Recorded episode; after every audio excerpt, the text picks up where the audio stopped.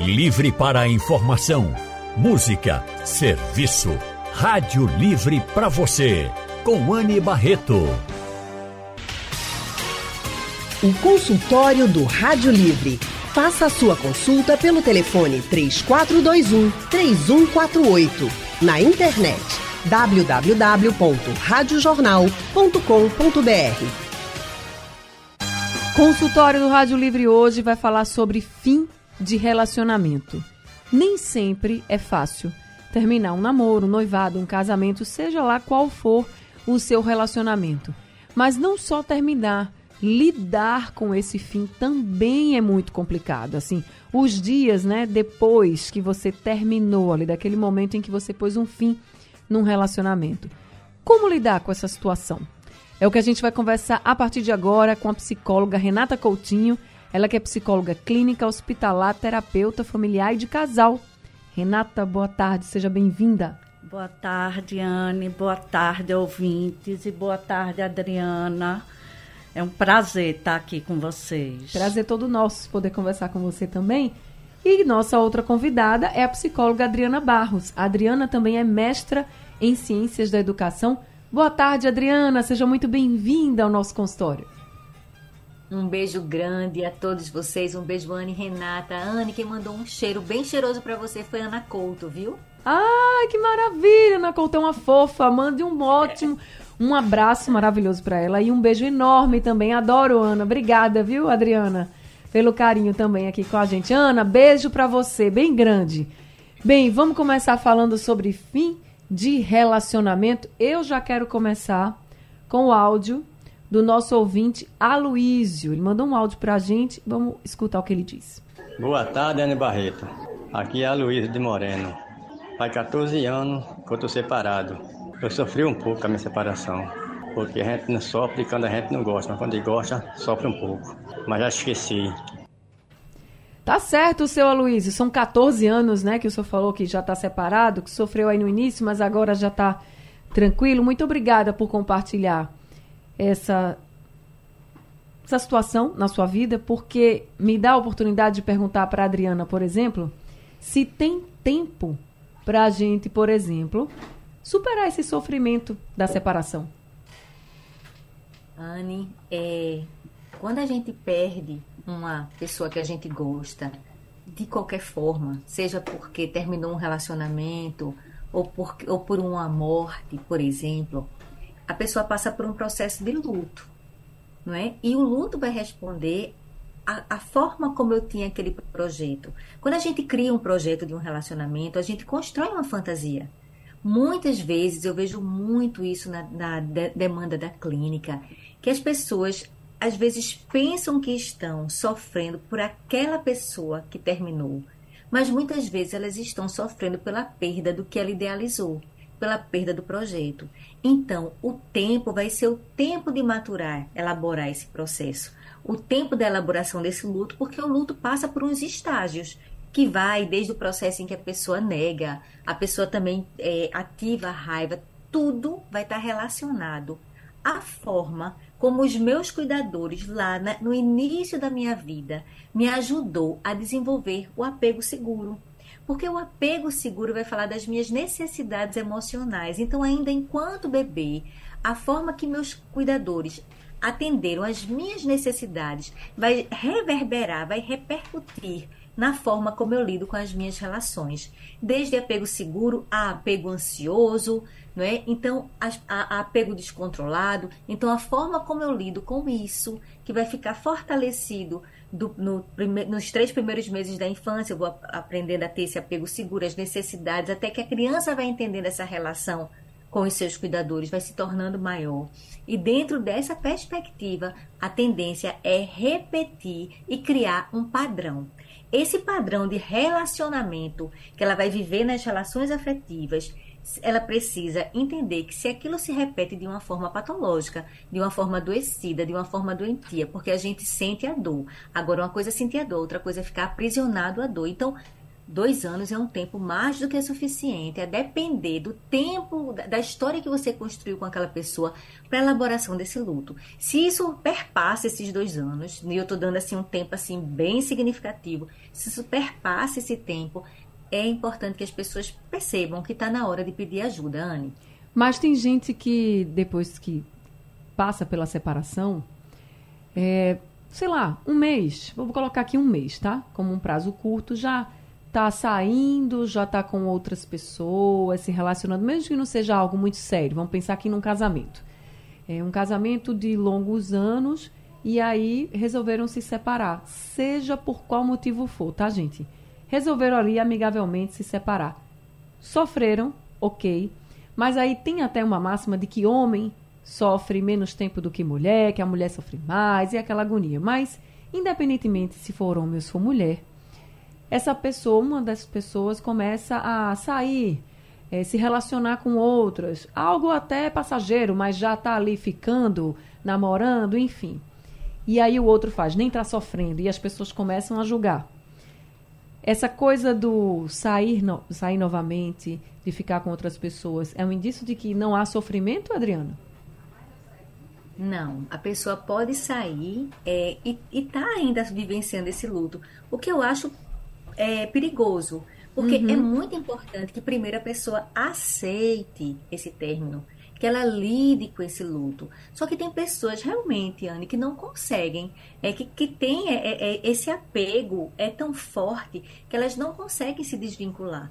Não conseguem ficar com outra pessoa. E elas começam a fazer sobreposição de pessoas. Terminou a história, começa outra, terminou a história, começa outra. E, e é esse padrão de comportamento que precisa ser visto.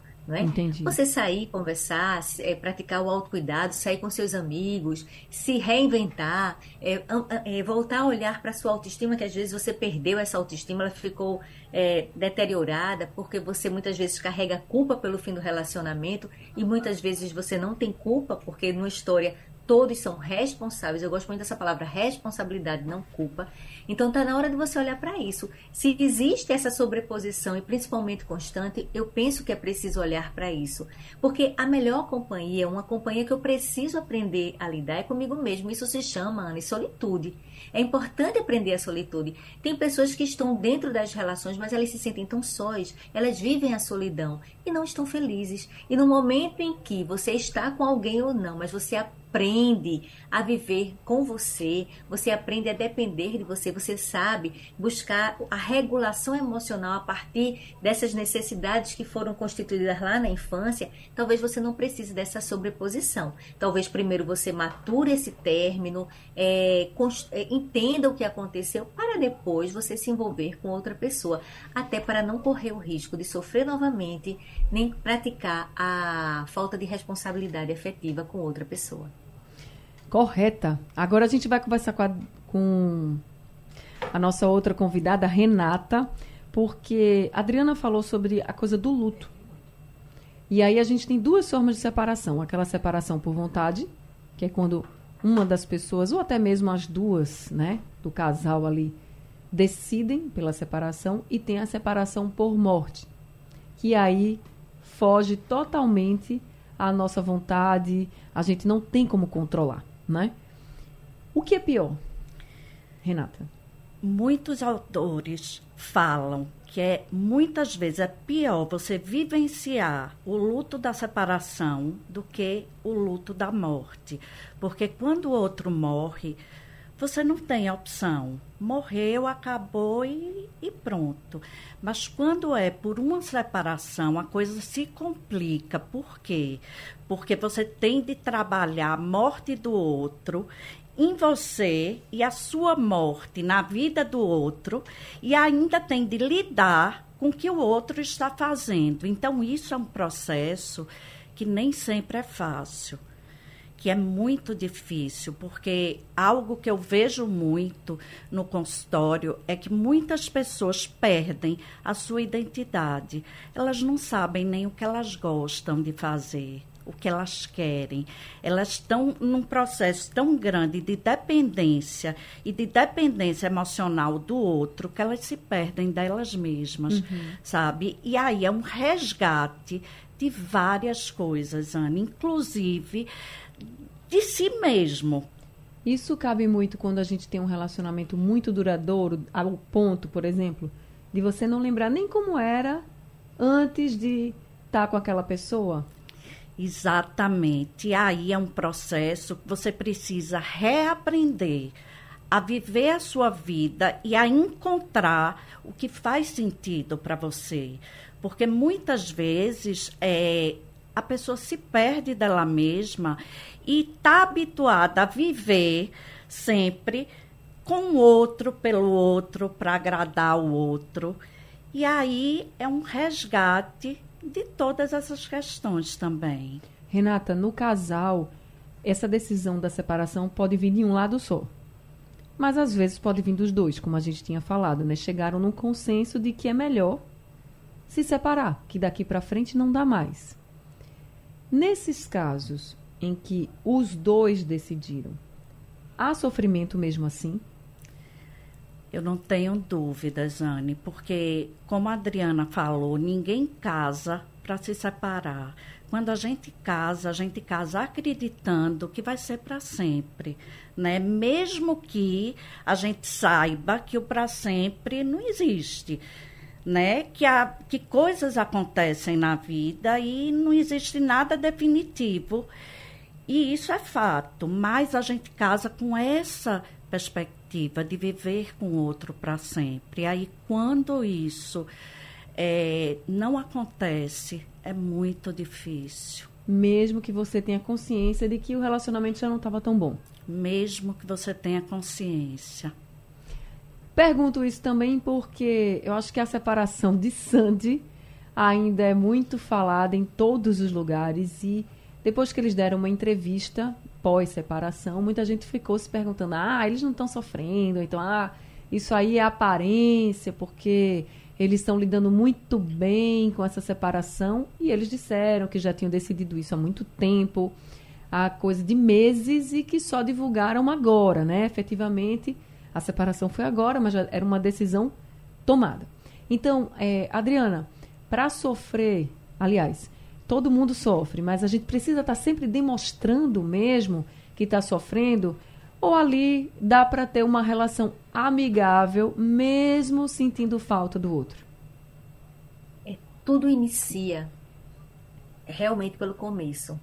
A forma como essa relação se construiu, se foi de uma maneira respeitosa, a forma como eles cuidavam um do outro, isso vai também reverberar no, na conclusão, caso essa uhum. relação venha a terminar. Então, as pessoas não precisam Aliás, Anne, é, às vezes o ser humano ele é, coloca o conflito no corpo, ele quer mostrar para o mundo a sua dor. Em algumas situações a gente também tem que ter cuidado para não praticar o comportamento de vítima. Pobre de mim, olhem para mim. A gente está na era de querer ser reconhecido, ser visto a todo custo, nem que seja pela minha dor. Então, isso a gente também tem que ter cuidado. As pessoas podem sim elaborar as suas histórias no seu, no seu, no seu núcleo, no seu ambiente. Talvez elas não queiram, principalmente sendo uma pessoa pública.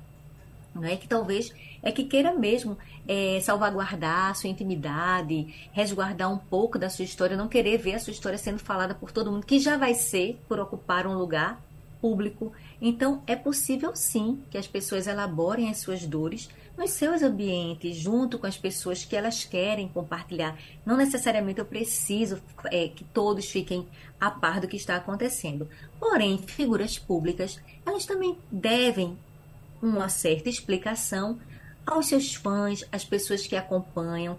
Então, pode sim ser comunicado, se não está em condições de comunicar, escolher alguém para ser um porta-voz, para falar como é que está acontecendo. E as separações podem ser dialogadas, as separações, inclusive, devem ser conversadas. A gente percebe que na dinâmica da terapia de casal, muitas vezes as pessoas, quando procuram a terapia de casal, elas chegam nas clínicas porque elas desaprenderam a dialogar elas não se escutam mais, elas passam a olhar só para as suas dores. E se a gente perde essa empatia, se o casal perde essa conexão, ele vai ter mais dificuldade no processo da elaboração. Mas se eles resgatam essa conexão, se eles voltam a conversar, até para terminar o relacionamento, é importante que esse processo respeitoso ele continue, principalmente, Anne, se houverem filhos. É, porque verdade. os filhos eles vão estar ali no meio dessa situação e esse casal não pode olhar só para sua dor. Também existem as pessoas que são as, extensões desse casal e que precisam também compreender. É importante que os pais ajudem as crianças a entender as suas emoções, porque muitas vezes as crianças sentem e não sabem o que é está acontecendo dentro dela. Então, quando esses pais estão com isso mais trabalhado, mais elaborado, entendendo a sua própria dor, fica mais fácil também ter cuidado para não usar os filhos como objeto de barganha, porque às vezes a pessoa fica com raiva da separação e quer descontar a sua raiva no outro. É outro perigo que acontece. Por isso que quanto mais consensual, quanto mais a gente conseguir dialogar, melhor. Sempre é fácil? Claro que não, porque a perda do projeto já traz uma grande dor. Isso. Então, eu tenho um projeto, eu queria é, continuar a minha vida com o pai dos meus filhos, não é? eu queria continuar a minha história com a mãe dos meus filhos, mas não foi possível. Então, a gente tem que trabalhar a nossa maturidade, a nossa sensatez e ver até que ponto a gente deve ir. Lembrando que tem pessoas que estão no nosso entorno e que a gente também tem que ter responsabilidade com elas. E a gente está falando aqui das situações de que é posto o fim do relacionamento e mesmo sem gostar, ou um que não goste, enfim, mesmo com sofrimento, aquele relacionamento, aquele fim do relacionamento é aceito, né? Diz assim, não, realmente não dá, não dá. E aí há o sofrimento, há os desafios, mas foi aceito. Agora, Renata, e quando um ou uma das pessoas daquele casal não aceita o fim do relacionamento? Anne, sem dúvida é muito mais difícil, né? Porque quando um não quer, não tem o que fazer. Isso precisa ser elaborado. Então, vai ser elaborado de uma forma muito mais sofrida, muito mais penosa, mas precisa ser elaborado. Porque não tem como existir uma relação se um não quer. Agora, tudo depende também dessa relação, de como era essa relação, né? Se era uma relação respeitosa, porque quando é uma relação respeitosa, aí fica muito mais fácil. Uhum.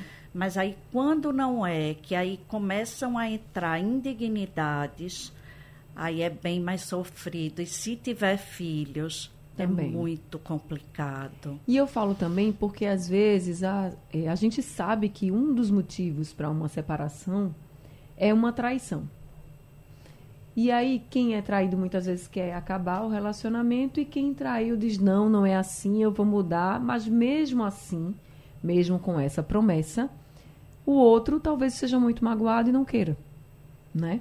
Então, como fazer? O que a pessoa que quer acabar o relacionamento deve fazer para que o outro entenda ou aceite, sem entender mesmo, que não dá mais? Se posicionar e dizer o que quer tentar dialogar quando é possível, porque em algumas situações isso não é possível. Uhum. E aí, quando não é possível, precisa de alguém que intermedie essas questões, né? Para poder seguir os trâmites legais, inclusive. Mas é se posicionar, Anne, assim, é algo que eu acho muito importante, é o cuidado quando existem filhos porque os filhos eles vão é, eles vão assim realmente é, se os pais estão passando de uma forma tranquila, os filhos vão realmente ter uma aceitação melhor. A chance, pelo menos, é essa. Né? A chance é essa. Agora, se os pais não estão bem, isso se reflete diretamente nos filhos. E aí, muitas vezes, existem assim problemas e, e feridas que são irreversíveis nesses filhos também. É verdade. Isso é difícil para os adultos que decidiram, imagina para as crianças, jovens, adolescentes, até mesmo adultos, né? Filhos adultos que cresceram ali com os pais sempre juntos. Imaginar se meus pais separados, não, não dá. Eu acho que é sofrimento para todo lado. Agora, para quem tem filho pequeno, a Adriana também estava até falando sobre isso, né? Sobre esse sofrimento e como a gente tem que ter cuidado, que algo que Renata também reforçou aqui com os filhos, porque você não pode querer usar o filho com poder de barganha e nem cometer alienação parental, né, Adriana? Isso. Alienação parental é crime. Alienação parental é crime. Sempre teremos que preservar o direito da criança. E muitos pais, na sua imaturidade, pelo término de um relacionamento, eles se perdem. E aí, completando o que você perguntou na, na questão da, da pergunta anterior, Anne, a gente tem que ter cuidado é, e observar se aquela relação, por que, que o outro não quer terminar, se é uma relação abusiva, porque isso acontece, não acontece poucas vezes não. Então as pessoas têm que ter cuidado, por que, que o outro não quer terminar? O que é que o outro está alegando? De que forma essa relação está sendo conduzida? Existe manipulação? As pessoas, quando desenvolvem dependência emocional, às vezes elas estão sendo manipuladas nas suas relações. Então a gente tem que ter muito cuidado com isso. E voltando aos filhos, a gente precisa preservar essas crianças. E quanto mais você conseguir dialogar sobre esse término, só que isso, Anne, é infelizmente alienação parental ainda acontece e acontece com uma certa frequência, não é? E eu gosto muito de conversar é, com as pessoas, com os casais, que, que estão pensando nisso. Esse cuidado que tem que ter. Uhum. Né? Porque realmente a alienação muitas vezes ela se apresenta de uma forma muito sutil. São nas, nas, nas pequenas palavras que você vai percebendo pelo comportamento das crianças que elas estão reproduzindo o comportamento do, de um dos cônjuges em detrimento do outro. Dá um então, exemplo? Dá um exemplo, Adriana, um, dessas palavrinhas um, sutis. Um exemplo é eu não quero, eu não quero é, dar um exemplo como se fosse a mãe fazendo alienação. A criança vai passear com o pai, ai papai, eu não quero mais ir para a piscina com você. Por que, minha filha, você adora passear comigo? Não, papai, porque eu, eu não gosto de piscina mais. Como é que eu não gosto de piscina mais, Anne? Como é que eu não gosto mais de piscina, Renata?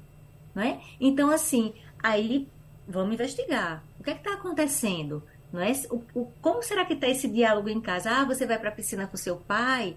Ai, mamãe vai ficar sozinha? Vê, uhum. essa, essa pequena frasezinha que eu estou uhum. criando esse exemplo agora, essa pequena frasezinha subliminar, vai colocando na criança uma responsabilidade que não é dela. Quer ver outra coisa, Anne? Quem tem dois filhos? Muitas vezes os pais pegam aquele filho mais velho e, e dão a ele é a responsabilidade de cuidar desse filho mais novo. Eu entendo que esse casal que está separando, eles estão em sofrimento, precisa pedir ajuda. Quando a gente sofre, a gente pede ajuda. O que não pode é pegar aquela criança mais velha e colocar para ela a responsabilidade do irmão menor. Uma criança não tem maturidade nem habilidade para cuidar da outra. Então, quanto mais essa, essa família pede ajuda a essa rede de apoio, aos seus, aos seus familiares, a um profissional, seja um profissional da área da psicologia, seja um profissional de uma mediação, um profissional da área jurídica que vai precisar fazer essas intervenções, melhor. O que não pode é eles se misturar e misturar a dor deles com, com a, essa dor dos filhos e lembrar que, em se tratando de criança, o direito preservado sempre vai ser do filho. Renata, com relação a nessas questões de separação, de que os pais não conseguem lidar bem, isso com com os filhos, pode ter alienação parental, ou até mesmo quando não tem alienação parental, mas fica aquela briga entre os pais, né? E os filhos vivenciam isso. Que tipo de consequências a gente pode ter nessas crianças? É, são consequências imediatas? São consequências ao longo da vida? O que pode ter ali de consequência para esses filhos? As mais variadas, Anne, desde começar a apresentar problemas na escola, baixo rendimento, como também lá na frente, quando essas crianças forem se relacionar, terem dificuldades de se relacionar, porque é, quando não se vivencia essa separação de uma forma, é, na medida do possível, é funcional, os reflexos são imensos realmente para os filhos. E pode ter, por exemplo, um reflexo que não seja nem na vida amorosa, que seja em outra, outros setores da vida dele que ele nem imagine que seja pelo que ele está vivenciando em casa? Baixo rendimento escolar. Isso é muito comum. É, um adolescente, por exemplo, que sempre tirou notas boas, foi um bom aluno e de repente começa a cair o rendimento escolar.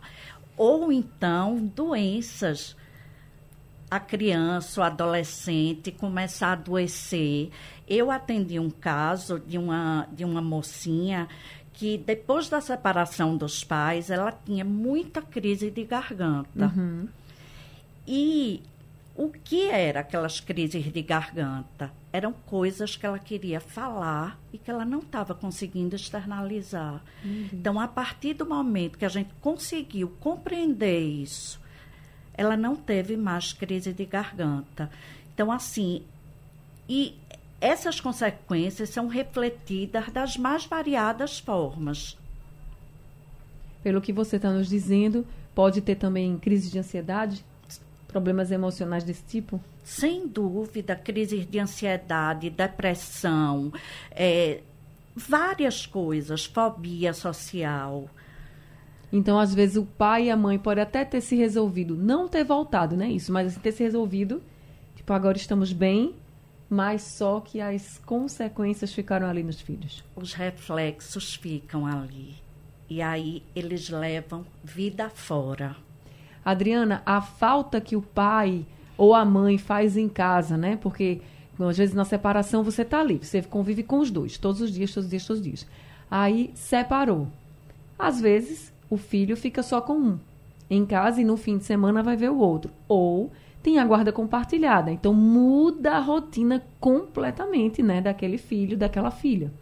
Então isso também traz reflexos ou podem trazer reflexos negativos?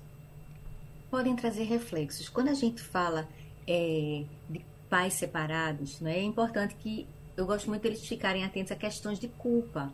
Porque às vezes, sabe, Ana, existem mães, pais solos. Então não é só a presença do pai e da mãe, mas essa função materna, essa função paterna tem uhum. que estar tá muito regulada.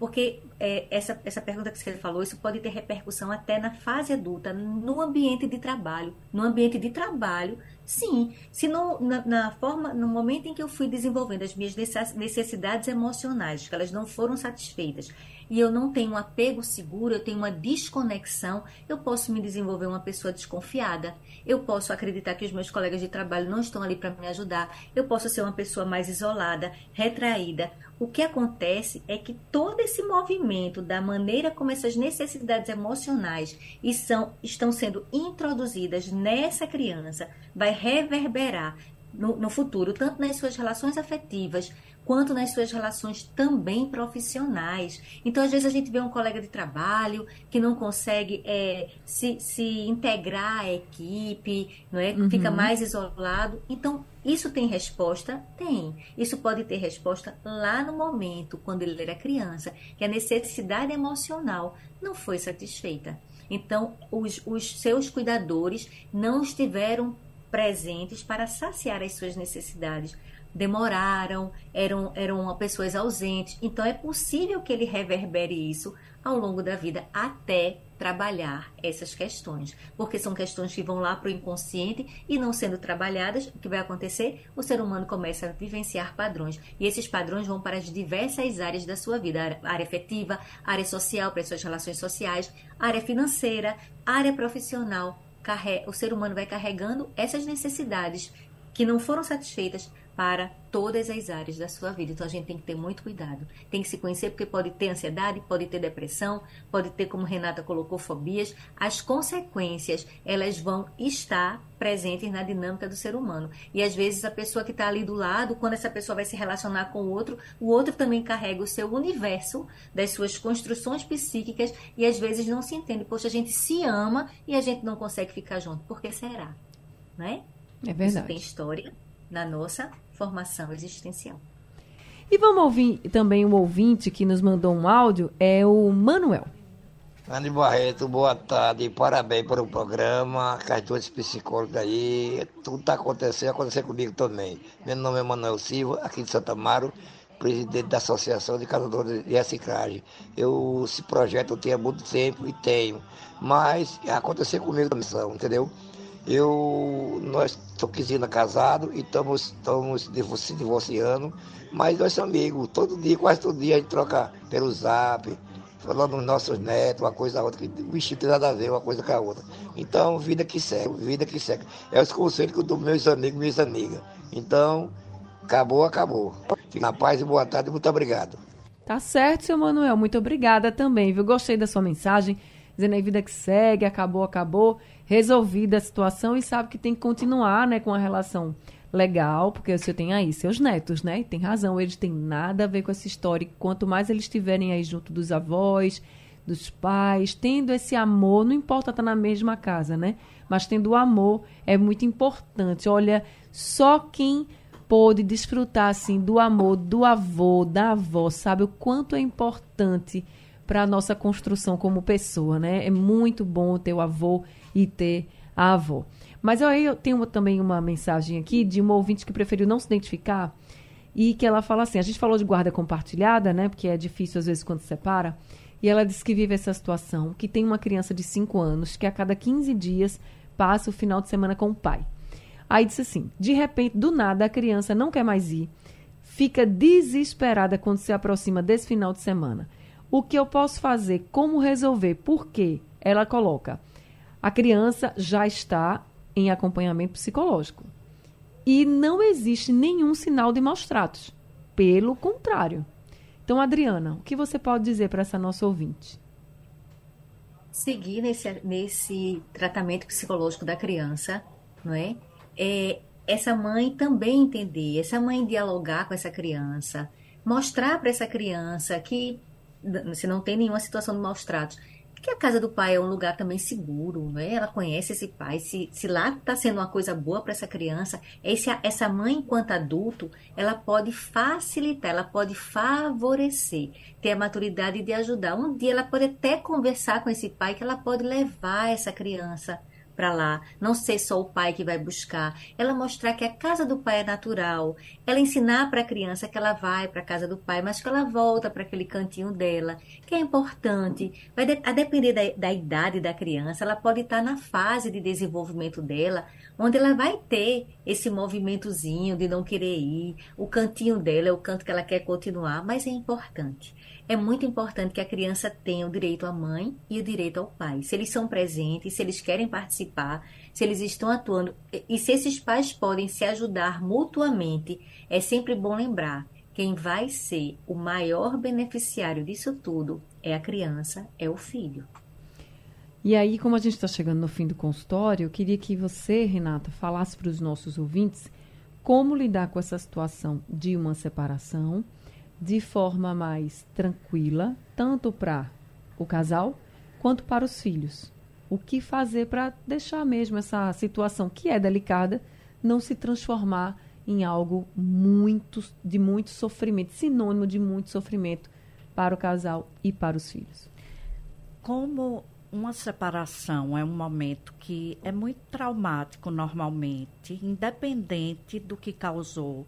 Então, assim, se a pessoa sentir necessidade, buscar ajuda, certo. tá? Buscar ajuda com um profissional competente, com redes de apoio, para tentar vivenciar essa fase, porque é uma fase, tudo passa.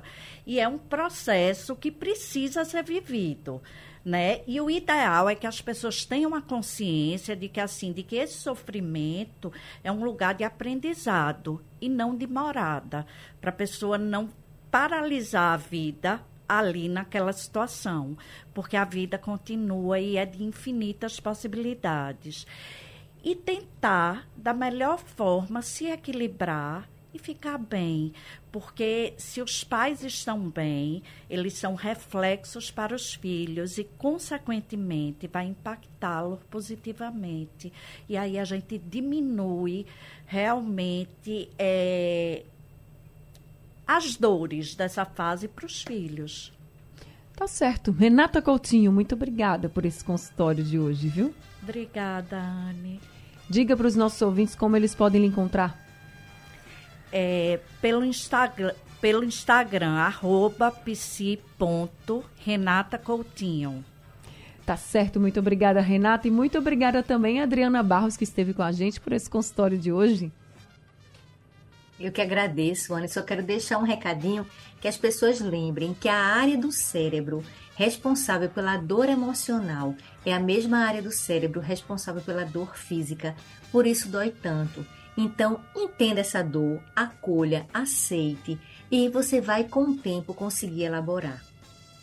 Adriana, quem quiser lhe encontrar, como é que faz? Pode ir lá no Instagram, Adriana B de Barros, Psi de psicóloga, Adriana B Psi.